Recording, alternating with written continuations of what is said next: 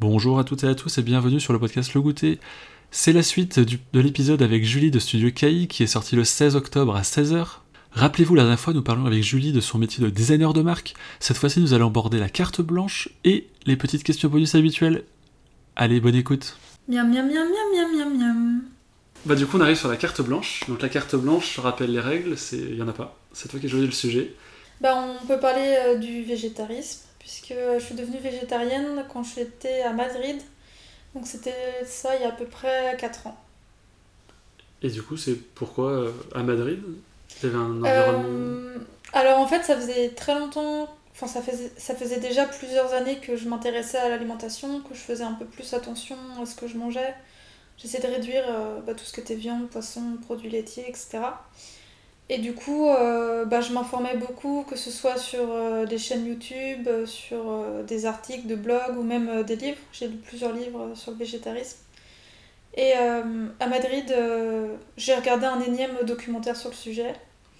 Et en fait, celui-là, il m'a vraiment dégoûté. Il m'a vraiment dégoûté de la viande, du poisson, tout ça. Et, et du coup, ben, du jour au lendemain, j'ai complètement arrêté d'en manger. Et je l'ai pas repris depuis. Et est-ce que tu peux nous donner ton top 3 des, des recettes, aliments que tu kiffes euh Euh, hmm. J'adore faire des pancakes vegan. Ok. Donc ouais, c'est un peu mon, mon petit plaisir du week-end, c'est me faire des pancakes au petit-déj. Et euh, la recette a été approuvée par tout le monde. Sinon, j'aime bien... J'aime bien me faire des lasagnes vegan. Alors, pour... je vais pas te donner la recette, mais euh, en gros, c'est euh, des lasagnes avec des champignons, sauce tomate et avec une espèce de béchamel à base de crème de soja. Et avec euh, du coup des noix de cajou mixées pour faire une espèce de, de fromage de parmesan. Trop bien. Voilà. Et puis dans la même lignée, un peu, c'est pizza maison vegan. Du coup, pareil, bah, je fais ma pâte, ma pâte de pizza maison. Après, je vais mettre tous mes ingrédients et, et je fais un espèce de fromage euh, toujours à base de noix de cajou mixée, de crème de soja, levure, euh, levure maltée. Et puis, euh, ça fait un mélange assez épais que tu viens mettre du coup sur ta pizza en mode fromage coulant. Alors effectivement, tu peux pas t'attendre à ce que ça soit la même texture qu'un vrai fromage, mais je trouve que le goût s'en rapproche bien et, ça me satisfait gustativement parlant, donc c'est le principal. Sinon ouais, euh, en fait j'ai voulu être végétarienne parce que, euh, parce que je me suis rendu compte de l'impact euh, environnemental que ça, que ça produisait avec tout, tous les élevages intensifs.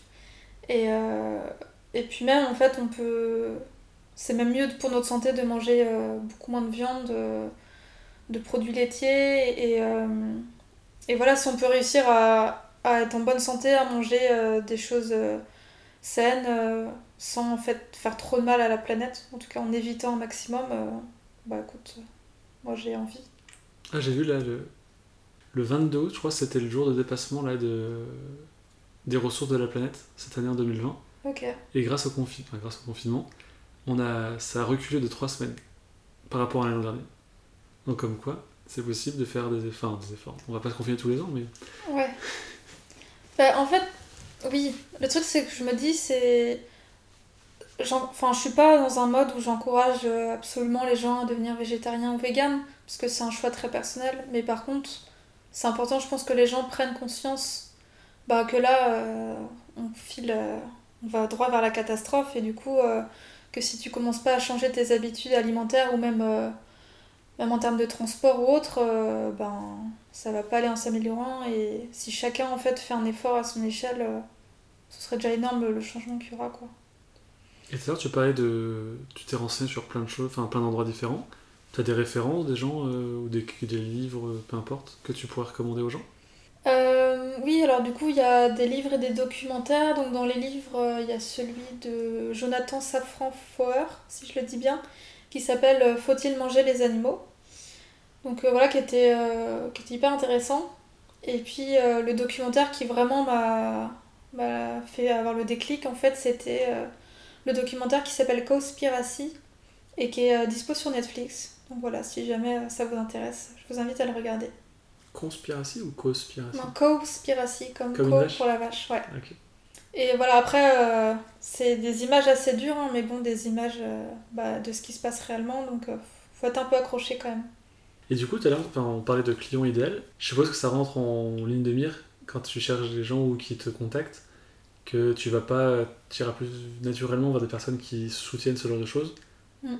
que l'inverse. Euh, oui, si demain euh, j'ai euh, un restaurateur qui propose à sa carte beaucoup de viande et de poisson, qui fait pas forcément un effort pour proposer des plats végétariens ou autres, j'aurais pas forcément envie de travailler avec lui. En revanche, tous les petits restaurateurs et cafés qui, qui justement ont compris euh, ben, l'intérêt de manger euh, végétal, euh, végétarien, qui vont proposer des produits qui sont locaux, qui sont bio.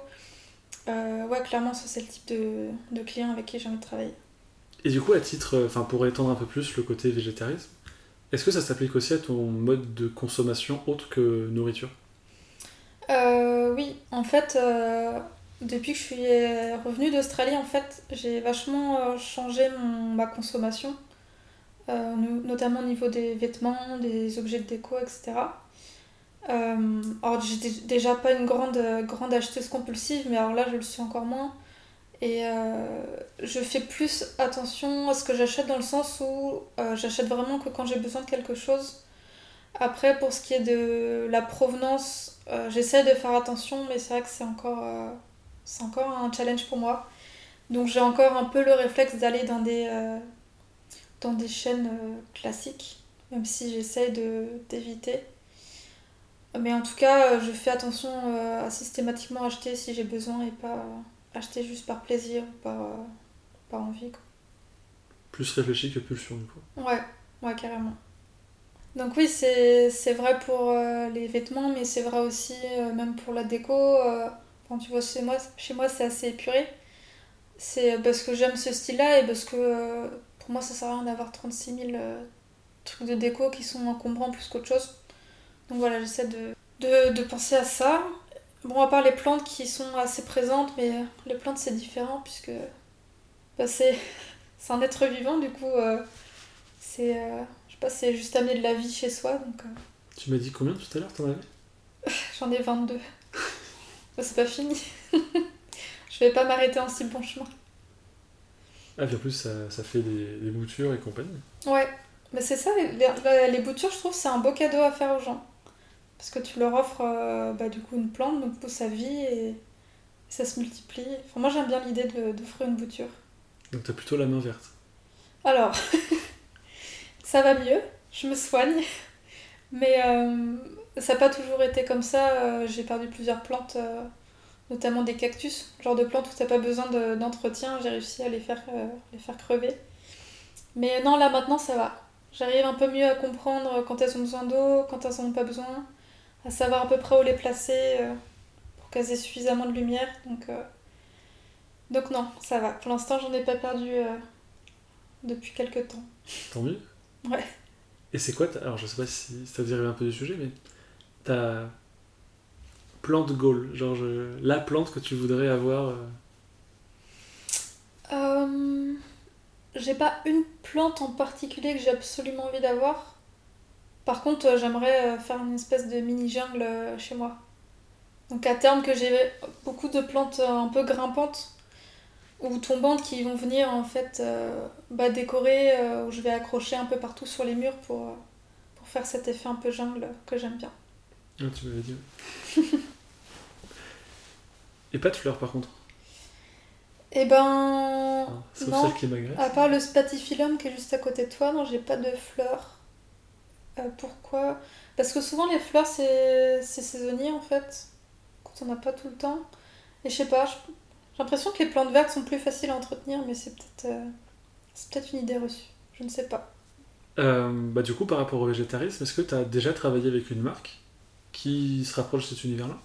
Euh, alors dans l'univers du végétarisme lui-même non, mais par contre euh, j'ai travaillé avec Chloé Bloom euh, sur son identité de marque. Donc elle, elle est coach holistique. Et je sais qu'elle est très sensible à tout ça puisqu'elle est elle aussi végane, donc elle a vraiment un mode de vie beaucoup plus responsable. Et d'ailleurs elle est en train de créer sa marque de vêtements. Et je sais qu'elle justement elle recherche des matières premières qui sont beaucoup plus éthiques que ce qu'on trouve dans le fast fashion et que c'est vraiment... euh, bah, quelque chose qu'elle a à cœur de, de, faire dans sa marque et même dans tout son mode de vie. Donc, donc ouais, typiquement des personnes qui sont dans cette optique-là, c'est des personnes avec qui j'ai bien envie de bosser. Ok. Du coup, on va faire une transition sur les questions bonus. Ok. Miam miam miam miam miam miam miam. Question cash, quel est ton mot préféré? Mon mot préféré? Oui. Euh, J'ai pas de mot préféré, après j'aime bien, je rigole parce que c'est un mot qui me fait rire, c'est le mot globuleux. c'est le genre de mot qu'on n'emploie jamais mais euh, que je trouve très rigolo à dire. Voilà. Moi je, je ne prononce pas sur... Dans chaque podcast, à la fin du coup on parle de, de recommandations d'artistes ou pas forcément d'artistes. Quels sont tes trois euh, recos du podcast? Euh, Alors j'aime bien, j'aime beaucoup le travail de Story Studio. C'est euh, donc deux femmes qui sont basées à Barcelone et qui du coup ont un, un studio pardon, de vraiment de design global où elles font tout ce qui est direction artistique, donc tout ce qui est identité de marque, photographie, vidéo, ça peut être aussi packaging, donc c'est hyper large. Et elles ont un, univers assez proche du mien, très, euh, très doux. Elles mettent vachement en avant le côté euh, storytelling. Euh, enfin, vous irez voir hein, tout son univers, ça raconte vraiment une histoire, c'est hyper poétique. Et j'aime vraiment beaucoup. sinon, j'aime beaucoup la marque Meraki. Donc, ils ont mis en place un branding super fort qui est une marque danoise. Donc, forcément, j'aime beaucoup. Et euh, c'est une marque qui invite du coup les gens à prendre du temps pour eux, à prendre soin de leur peau, puisque c'est une marque de soins de beauté. Et ils ont un look, les packaging ont un look très rétro, très minimaliste. Et euh, voilà, je trouve que tout l'univers est super bien travaillé et donne vraiment envie d'acheter la marque. Euh, ouais, et pour finir, du coup, il y a le, le compte de Manon qui, qui est présente sous Instagram sous le nom Maison Lima. Et en fait, elle fait des bijoux euh, dorés euh, personnalisés, très minimalistes. Et euh, je trouve qu'ils sont assez originaux et ils sont vraiment bien faits. Et sur son compte, elle met en scène, enfin, elle accorde une grosse importance à la mise en scène. Donc c'est hyper bien travaillé et même les, petits, les petites boîtes dans lesquelles elle les envoie, c'est super joli. Elle a choisi un packaging en papier justement pour éviter tout ce qui est plastique. À chaque fois, elle va mettre une petite euh, branche de fleurs séchées euh, dans chaque envoi, donc c'est vraiment super euh, délicat. Donc je vous invite vraiment à aller voir. Très bien, bah du coup, est-ce que tu peux nous raconter, alors c'est une question qui n'a rien à voir avec le podcast Le Goûter du coup, c'est la question, ta rencontre la plus folle ou étrange, bizarre, avec quelqu'un de connu? Oui, quand j'étais à Paris, j'ai croisé Vincent Cassel qui était en plein tournage, donc il y avait toute une équipe de caméramans, plein de camions et tout, donc c'était assez rigolo de se dire que tu habites dans la capitale de la France et que tu croises des gens connus. C'était pour quel film, tu sais ou pas? Je saurais pas te dire, c'était euh, l'année dernière. Mais je sais ah, pas. c'est un film qui va sortir alors Peut-être que c'est un film qui sort prochainement, ouais. Ah, nous a spoilé. ok, bah merci beaucoup euh, Julie. Est-ce que tu as un mot de la fin pour nos auditeurs? Euh, Ouais, je pense que ce qui est important quand. Enfin, en tout cas, si vous voulez vous lancer, c'est de pas forcément attendre que tout soit parfait, tout soit déjà mis en place pour le faire. Euh, moi, c'est un conseil, je pense que j'aurais aimé avoir au début. C'est juste que ce sera jamais parfait et justement, euh, tous vos services et toutes vos offres euh, vont, se construire en fonction de vos retours clients. Et du coup, l'important, c'est juste d'y aller, de se lancer et, après de réajuster au fur et à mesure. Parce qu'en fait, à trop attendre, bah, vous allez jamais rien faire et et bah, c'est dommage. Lancez-vous. Ouais, c'est ça. Très bien. Ah bah, merci beaucoup, Julie. Bah, merci à toi, Arthur. C'était sympa. Et puis à bientôt sur euh, Studio KI. Carrément, avec plaisir. Salut. Miam, miam, miam, miam, miam, miam, Et voilà, les épisodes avec l'invité du mois sont déjà terminés. J'espère qu'ils vous ont plu. Si jamais vous avez des questions, n'hésitez pas à interagir directement avec Julie de Studio KI. Vous la retrouverez sur Instagram sous le nom de Studio KI. Quant à moi, je vous donne rendez-vous le mois prochain, le 16 à 16h, pour un nouvel épisode du podcast Le Goûter. Allez, salut